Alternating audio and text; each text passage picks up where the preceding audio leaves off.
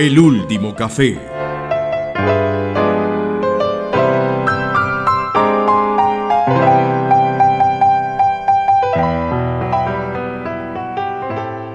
Hola José, ¿cómo te va?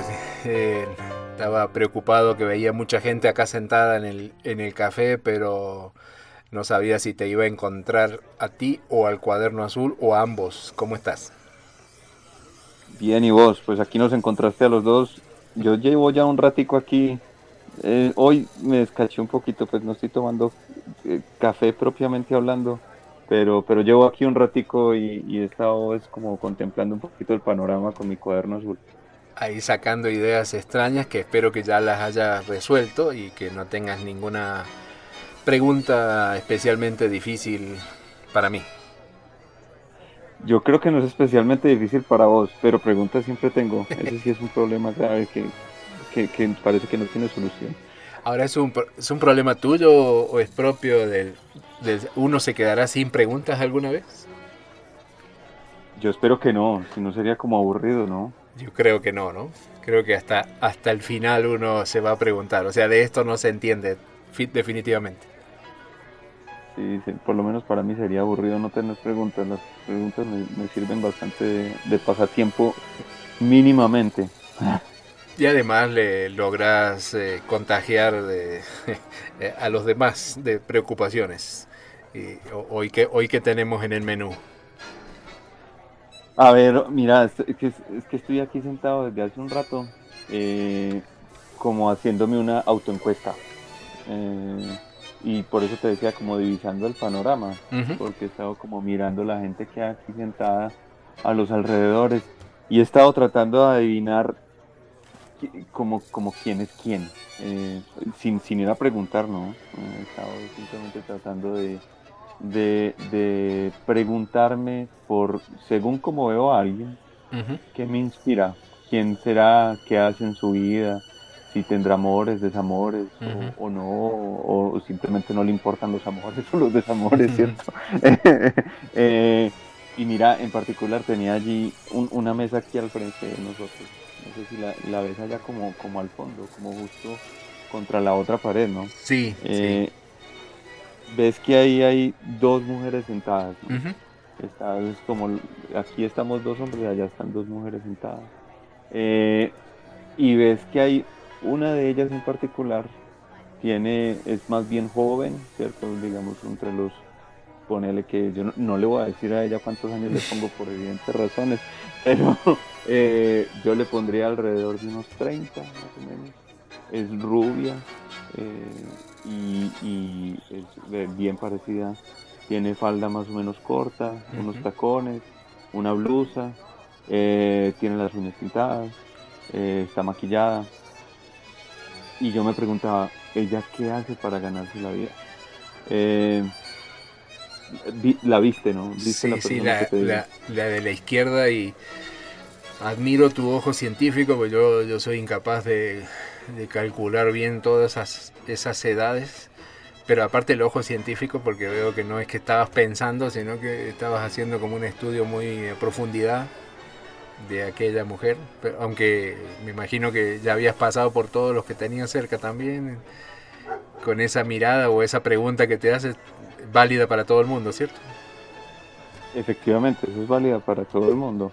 La, la pregunta mía es, a ver, si yo, yo, yo empiezo a pensar sobre qué puede hacer ella para ganarse la vida, uh -huh. se me vienen varias cosas a la cabeza. Eh, la primera, no sé, puede que sea eh, administradora de empresa. La segunda puede que sea secretaria. Uh -huh. La tercera puede que sea eh, abogada. Mm, ¿A vos oh, qué te ocurre? Sí. Es que el problema oh. es que ya te dije varias.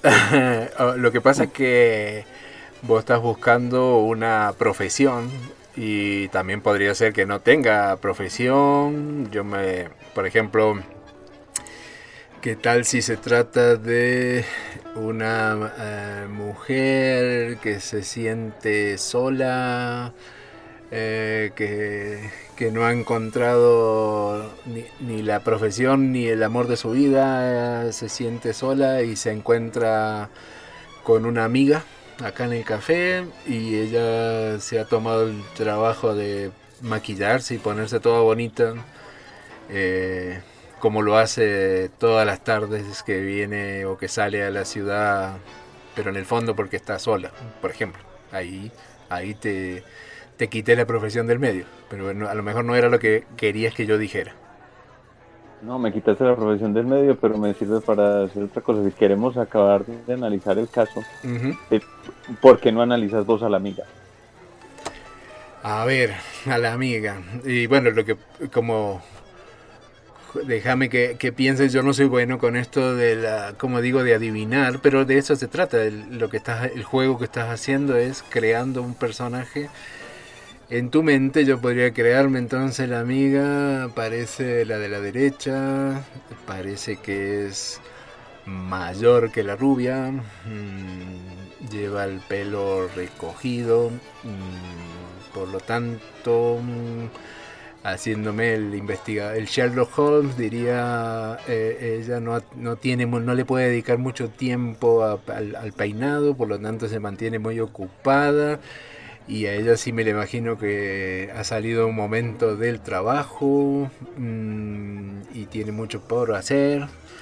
Eh, está se mueve, las piernas y los brazos cuando habla, así que está como muy ansiosa y debe tener una vida un poco acelerada, así que me le imagino que tiene solamente un recreo de un trabajo en una oficina aquí cercana y todavía en realidad no ha dejado de trabajar porque ha venido al café y la veo muy, no, no, como que no muy relajada. Entonces ya, ya me inventé todo ese cuento a partir de lo que veo desde aquí. Yo estaría pensando más bien como vos también un poquito, yo la veo también como medio acelerada Como medio acelerada. que la otra, exacto, la otra yo la veo como más tranquila, como un poquito está como yo, como divisando el panorama o sea, que puede ser que yo no haya encontrado el amor de mi vida y que esté por ahí, que salga arreglado a mirar a ver si de pronto encuentro.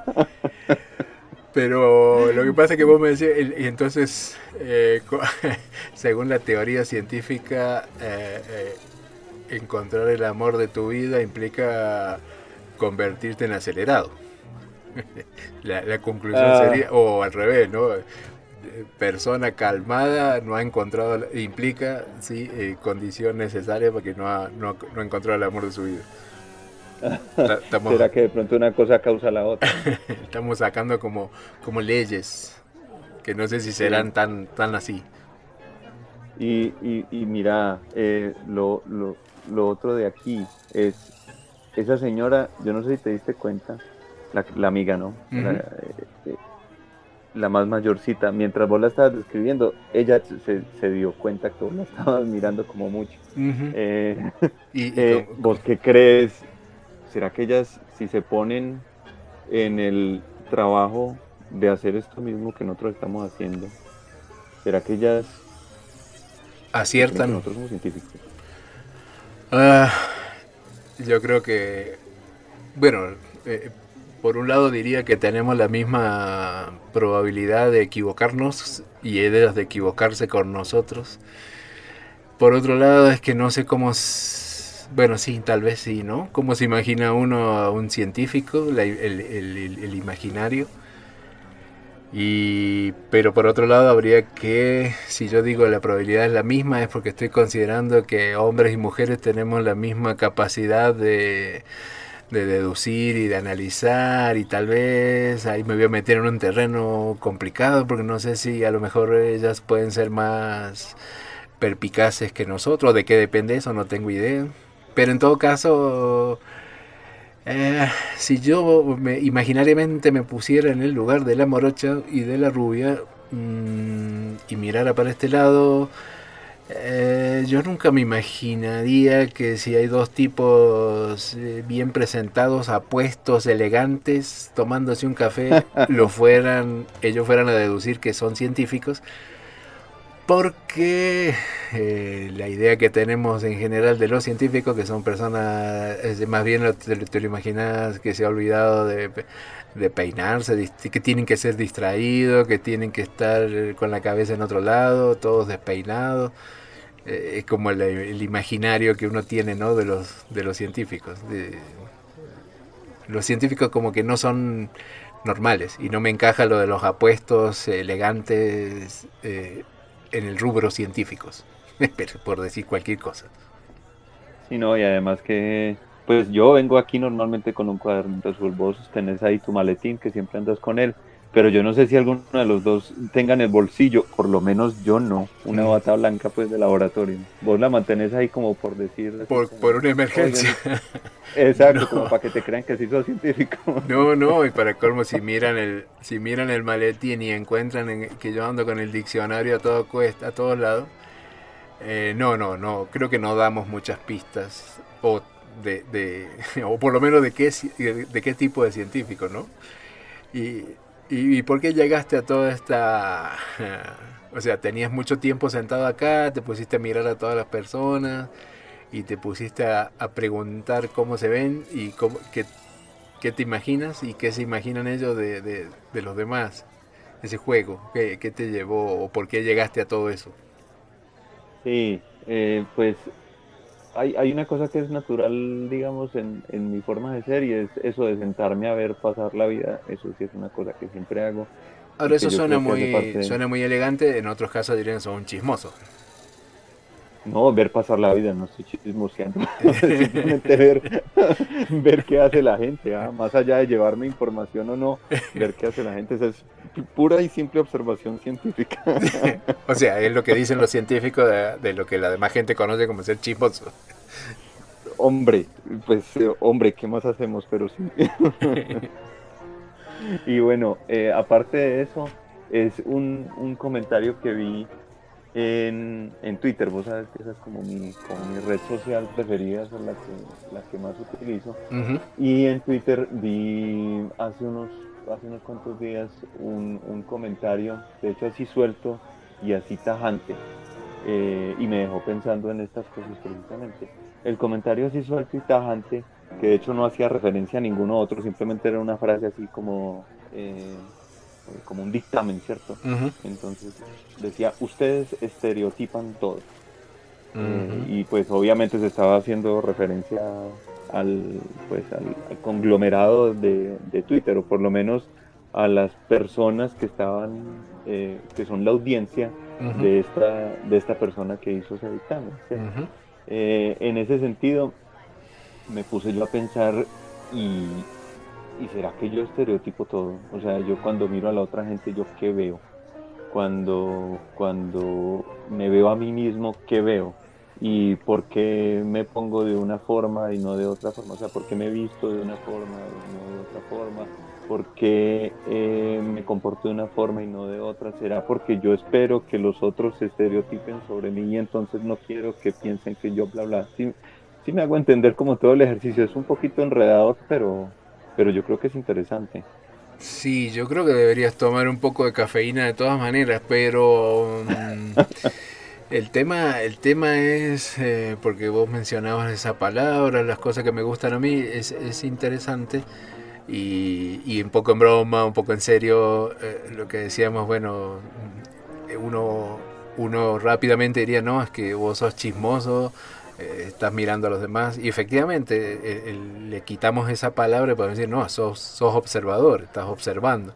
Y estás observando y, y, sacando como conclusiones. Y para poder sacar conclusiones respecto a las personas, estás usando efectivamente estereotipos. Es decir, como porque para poder asociar eso que te imaginas a una profesión o a un, un estado civil, no sé, eh, estás usando patrones que tenés incorporados. Es decir, yo dije, si está nerviosa, tiene el pelo recogido, no tuvo tiempo de peinarse, asocio que está ocupada y por lo tanto trabaja. Pero eso porque estoy usando una, imagen de una mujer que trabaja y, trato de encasillarla a esta morocha allá adentro.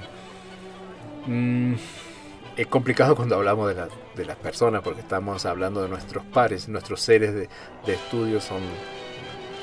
Es decir, nosotros podemos ser seres de estudio de otros también en este momento si la rubia sigue mirando para acá.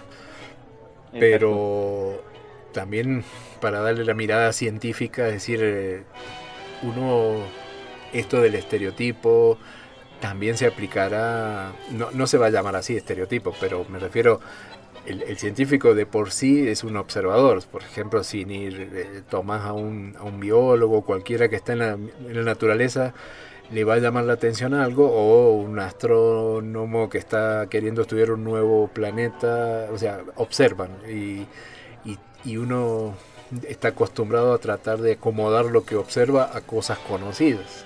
Y y si son flores, la va a poner, va a tratar de ponerla en una familia o en otra, o va a decir, no, es que esta es una nueva que no existe hasta el momento, si son pájaros va a ser lo mismo.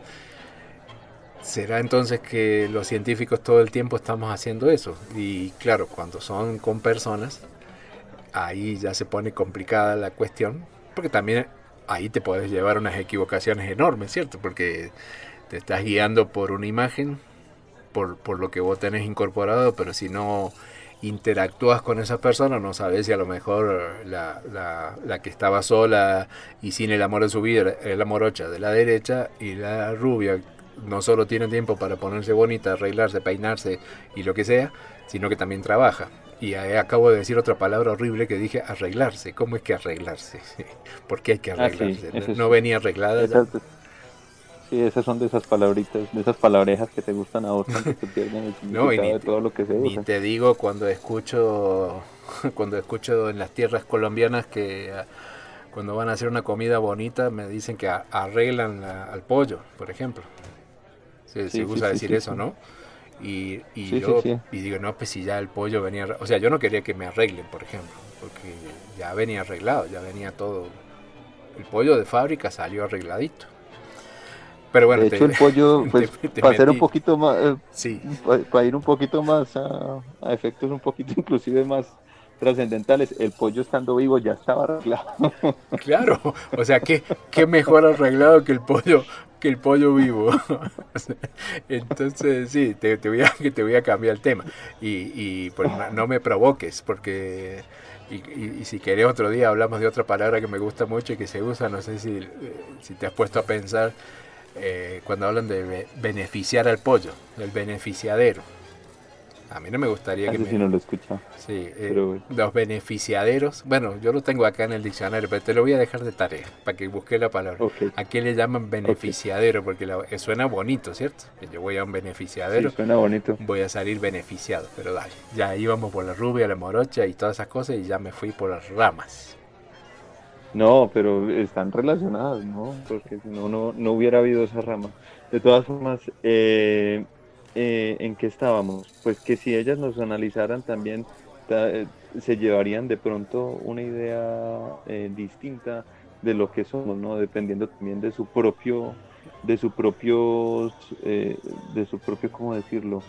Em, Referencia patrón. Exacto, sus propios, sus propias cosas aprendidas, sus propios eh, estereotipos que les han enseñado. Entonces, claro, en el científico nosotros estamos haciendo eso todo el tiempo, que, si vos bien me, me, dejaste como un simple chismoso, efectivamente nosotros somos chismosos de la naturaleza, ¿cierto? Estamos tratando de mirar todo el tiempo qué es lo que qué es lo que está ocurriendo con diferentes fenómenos naturales, incluyendo pues lo humano, ¿cierto? Ahí pues no todos los científicos evidentemente les interesa eh, pues cómo se comportan los humanos o el aspecto social, pero a algunos sí nos interesa y entonces pues eso también es, es parte de la naturaleza misma y lo observamos y tratamos de, describirlo, pero claro, entonces eh, podemos tener un, un, un presupuesto, podemos tener una posición preconcebida antes de inclusive de realizar la observación. ¿Cómo así que nosotros podemos tener una, una preconcepción? Sí, porque es que a todos nos educaron en algún sistema, ¿no? Entonces a todos nos dieron ideas, pues nuestros padres, nuestros maestros, nuestros amigos, nuestros enemigos, nuestros, eh, todas las personas que nos rodearon en algún momento. Y nosotros somos parte pues de un conglomerado social que nos enseñó a, ver estas cosas de cierta, de cierta forma y eso pues tiene, tiene ese peso de la preconcepción, ¿cierto? Del presupuesto o como lo diríamos en este caso, del estereotipo. Eh, y ese estereotipo, pues si bien es, tiene una, como una definición así bastante restringida, o por lo menos así lo entiendo yo, ya no me corregirás vos, ¿no? Eh, bastante restringida como al ámbito social, como al estereotipo de una persona, ¿cierto? Sobre qué hace una persona de acuerdo a cómo luce, se comporta, ¿cierto? Eh, sobre sus gustos, ¿cierto? Y otras, y otras cosas más. Claro que nosotros los, en ciencia podemos cometer ese error y se ha cometido ese error, no simplemente pues que lo podamos cometer, sino que, se comete. Y eso es pues como lo, que llamamos así en términos generales un sesgo, ¿cierto? Tener un sesgo sobre, sobre la observación misma, antes inclusive de llevar a cabo la observación. Es decir, lo que, lo que se habla también, que es otra palabra bonita, es eh, tener prejuicios. Es decir, tener un juicio previo a poder demostrar o comprobar algo. Ya, ya venías con una idea, con un sesgo, como decís vos. Ya, ya, ya, no vas a ser tan buena tu observación porque de entrada le estás metiendo esa, ese preconcepto. Y, y, seguramente en la ciencia es mucho más fácil, eh, digamos, evitar tener esos estereotipos que, que son después de todas esas, esas ideas previas. Pero con los seres humanos, claro, es más complicado, ¿no? Porque nosotros somos parte también de ese conglomerado y, estamos todos juntos y debe ser más fácil analizar una población de mariposas que analizar los que estamos sentados acá en el bar, ¿no? Pues yo no, estoy seguro. Lo, lo, que, lo que sí es que evidentemente a mí me suena es que, que pues, o sea, con las personas con los seres humanos es como más personal, valga, valga la redundancia, ¿no? Como más personal el asunto del juicio, ¿cierto? Porque además eh, hay, hay, pues hay una relación ya directa, ¿no? Entonces pues somos la misma especie y algo sentimos por, por, por los otros humanos, sea poquito, sea mucho, fácilmente pues no, no sentimos por otras cosas. Y por ejemplo, por las cosas inanimadas, ¿cierto? Uno no, pues no, no, no siente lo mismo por una piedra que por, por o eso espero, ¿no? O casi todos nosotros por una piedra que por, que por otro ser humano, ¿no? Bueno, en estos días vos eh, andabas, andabas abrazando árboles y todo eso, entonces no sé, hay, hay, hay, amores y amores. Yo no andaba abrazando árboles, Mario. Estaba pensando sobre la cuestión, pero no abrazando uno por uno.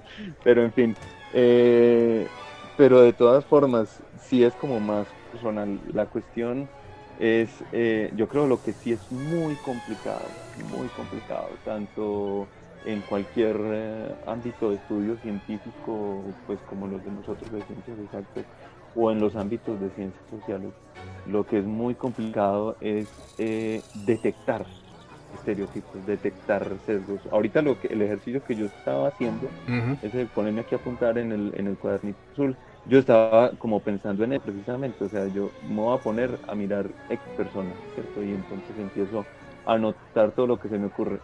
Y entonces hacía, el, eh, hacía una primera anotación y la desechaba, pasaba la página. Y después me imaginaba otra posibilidad y pasaba la página. Y me imaginaba otra posibilidad, pasaba la página y me imaginaba otra posibilidad. Como para hacer un compendio de todo lo que ya ocurre de por sí sin, sin que yo le ponga eh, ninguna voluntad en mi cabeza, ¿cierto? A todas las ideas que surgen solas, sin que yo las, sin que yo las fuerce. Eh, y con ese compendio ya me voy dando cuenta como de qué cosas pueden ocurrir y qué cosas no pueden ocurrir. Si te pones a imaginarte, si yo no tuviera ningún sesgo, ninguno, ninguno en absoluto, ningún estereotipo, todas las ideas acerca de una persona serían igualmente posibles, ¿cierto? Serían igualmente probables. Sin embargo, eso no ocurre. Típicamente a nosotros nos enseñan a pensar algo de, de, de, eh, previo, ¿cierto? De por sí, con respecto a la apariencia de una persona. Por ejemplo, eh, muy fácilmente, así muy rápidamente, no, es lo mismo, a todos nos produce algo distinto, ¿cierto? Ver una persona bien peinada o mal peinada. Eso ya, ya viene como, como que nos lo meten a la fuerza eh, en un chip. Obviamente a todos no nos produce lo mismo pero el hecho de que esté peinado o despeinado típicamente a la mayoría de las personas sí nos produce algo. Y si fuese al contrario, el hecho de que una persona estuviera peinado o despeinada no nos debería generar ninguna idea preconcebida o generar cualquier idea, ¿cierto? O sea, con, la misma, con la misma probabilidad. Entonces, a eso me refiero que detectar sesgos es muy complicado y tanto en ciencia como, como en nuestra vida cotidiana. Estaba pensando, ahora que te escuchaba, eh, muchas, bueno, muchas ramas se me salieron y, veo que no vamos a tener mucho tiempo para, para hablarlas hoy, pero bueno, aunque sea anotarla ahí al final del cuaderno para que en otro día, en otro café, sigamos profundizando todo esto, porque eh, aunque sea te, digo los títulos de las cosas que me iban generando cuando te escuchaba. Eh, porque por un momento pensaba, digo, hay cierta, desde el punto de vista de los científicos, hay ciertas áreas de investigación en las que uno se imagina, si no piensa mucho, que no los sesgos o los estereotipos no son tan relevantes, como, como decías vos, bueno, si yo voy a estudiar una piedra o una colección de piedras, mm, no, no le voy a poner yo mi, mi tanto sentimiento porque eh, no me provoca nada, eh, soy un observador eh, bastante ajeno a ese mundo de las piedras o de las mariposas o de unos gusanos o de unos planetas que están a, años luz de, de, aquí. Sin embargo, primero dije, bueno, em, era más fácil eso que estudiar la parte sociológica, estudiar el comportamiento de seres humanos, porque ahí sí eh, cómo me, separo de, ser ser humano yo también. O sea, cómo eh, me da la sensación que en ese caso es muy probable que yo voy a cometer más, voy a tener más sesgo porque como observador yo también formo parte de ese sistema. Sin embargo, aún en la parte esta fría, lejana de la investigación, estaba pensando que también existen eh, distintas escuelas que interpretan las cosas que se observan y uno a lo mejor si se mete en una escuela o en la otra, estaba pensando por decir algo, no, no conozco el tema, pero los relativistas o los clásicos en la física, entonces a lo mejor en algún momento llegan esas polémicas, es decir, quién, quién, tiene la mejor mirada y, si, uno se mete en una escuela o en la otra, ya ahí está teniendo un sesgo también, en cuanto a interpretar algo que no te afectaba directamente porque estás estudiando el comportamiento, no sé, de una radiación, es decir, no, tiene nada de amoroso eso. Y por otro lado, el otro extremo pensaba que siempre me ha llamado mucho la atención las personas que trabajan con los comportamientos o con los neurocientíficos o con cuando hablas de la parte de, de, sentimientos, la parte de cómo funciona nuestro cerebro, cómo, qué apasionante es todo eso, porque el, el observador, el analista, el científico también tiene cerebro, también tiene sentimientos y cómo separas una cosa de la otra, cómo el, tema del sesgo es, una cosa muy bacana. Y por último, no te enredo más, eh, cuando hablabas de la, del bien peinado, mal peinado, la minifalda o no, eh, yo siempre por otro lado me pregunto si todo eso no es, nosotros sabemos que son eh, estereotipos impuestos, que la moda y que las costumbres y lo que hoy es atractivo a lo mejor antes no lo fue o viceversa pero también me pregunto, entonces me voy a la naturaleza, si no son cuestiones evolutivas, porque estamos hablando de que de, hacerse o no atractivo es por una necesidad de, de, evolutiva de, estar juntos, de, conservar la especie, no sé, un montón de cosas complejísimas. Estoy seguro de todas maneras que si nos escuchan hablar la rubia y la morocha, que estamos haciendo todo este análisis, ahí sí que no se acercarían jamás a tomar un café con nosotros de pronto un aguardiente o una cerveza mentira, tampoco no creo. No, Después de todo este análisis yo creo que salen corriendo. No, no, nos traería, a lo mejor alguna nos ayuda y nos da una receta, saca una receta, un recetario y nos, y nos prescribe algo. puede ser, puede ser que la rubia en realidad sea, sea psicóloga, sí, eh, como diciendo, ahí sí se pueden interesar muchísimo por nosotros, pero por ser unos objetos de objetos de estudio. Como caso, como caso de estudio, y de pronto ellas sí no tengan ningún sesgo para estudiarnos. Claro, y nos, nos convertiríamos en las piedras esas que hablabas vos antes. Eh, mira, ya, ya están organizando todo el, negocio acá para, para, empezar la parte en, en vivo, así que para que no me dejes este, tan confundido como me tenés, eh, te invito a que me redondeame alguna conclusión de lo que a lo que llegaste hoy. Eh, alguna conclusión duro, porque además pusiste tres preguntas en la mesa que, mejor dicho, complicadas. Pero bueno, eh, yo creo que una cosa que, que, todos debemos aceptar en términos generales es que todos tenemos estereotipos y todos tenemos sesgos de entrada, tanto con, tanto con, con nuestros co, eh, ¿cierto? con los que compartimos nuestra especie, como con todo lo que vemos en realidad. Todo lo que vemos ya tenemos un sistema de juicio preestablecido que nos ayuda a discernir rápidamente y que puede estar equivocado.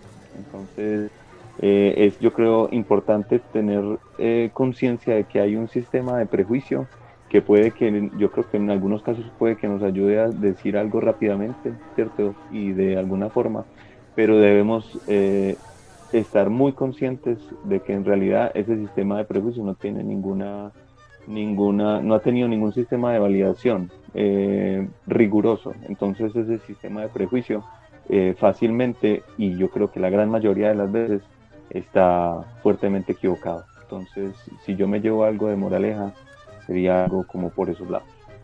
Ok, entonces la mía sería que un científico analizando eh, estos estereotipos no es un chismoso o un científico es la que tiene licencia para ser chismoso porque es un observador serio, pero aún así es muy importante tener en cuenta la, influencia de los estereotipos a la hora de, de mm, correr peligro de tener sesgos en la investigación científica o una cosa así. Así que el, tema es, el tema es importante y deja, como siempre haces habitualmente, eh, deja más dudas de las certezas que uno a las que llega después de analizar estos temas del cuaderno azul. Eh, sí el café no es para resolver, es para discutir. y vos que sos, estás ahí como medio obsesionado con el chisme, chismoteame quién, quién, quién va a cantar. No, no, eh, es información científica pura, no es chismosa, pero estuve averiguando cositas, por ejemplo, de que ahora vamos a escuchar un, un tango del año 1946 con música de Enrique Alessio, letra de Reinaldo Giso y lo va a cantar un joven que se llama Juan de Dios Osvaldo Rodríguez Bonfatti. Pero imaginarás, una observación científica, que con toda esa mano de nombres es eh, muy difícil que vaya a triunfar en el canto, así que le vamos a sugerir que se lo cambie por un nombre artístico. suena mejor que le digamos Alberto Echagüe, con la orquesta de don Juan D'Arienzo. Vamos a escuchar el tango El Hipo, así, cortito, y nos vemos en el próximo café. Nos vemos en el próximo café.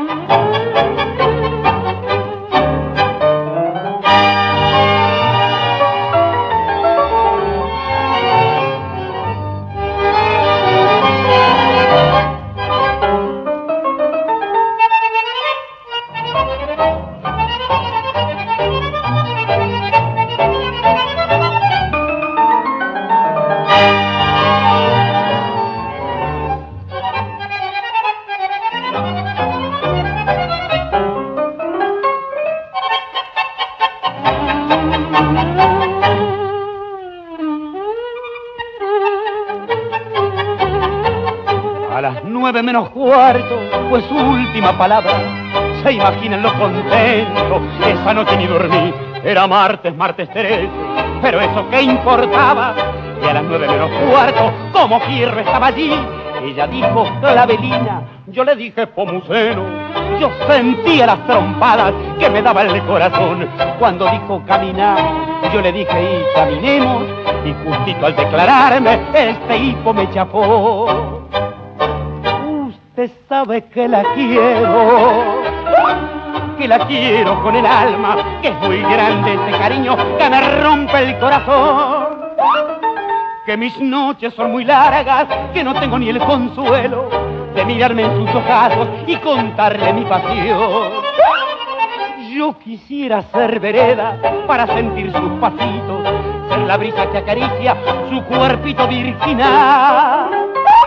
Ella me miró sonriente y en un tono de cachada me largó la carcajada y se fue sin saludar.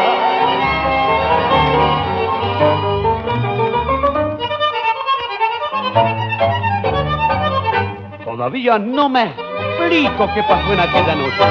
Tan seguro que yo iba de ganar su corazón por la culpa de este hipo que salió no sé de dónde cuando más necesitaba las palabras del amor. Uno dicen que este hipo es herencia de mi abuela o de Hipólito, mi tío. Yo lo único que sé es por el hipo maldito me quedé sin clavelina y que estoy todo quemado del verano que pasé. El último café.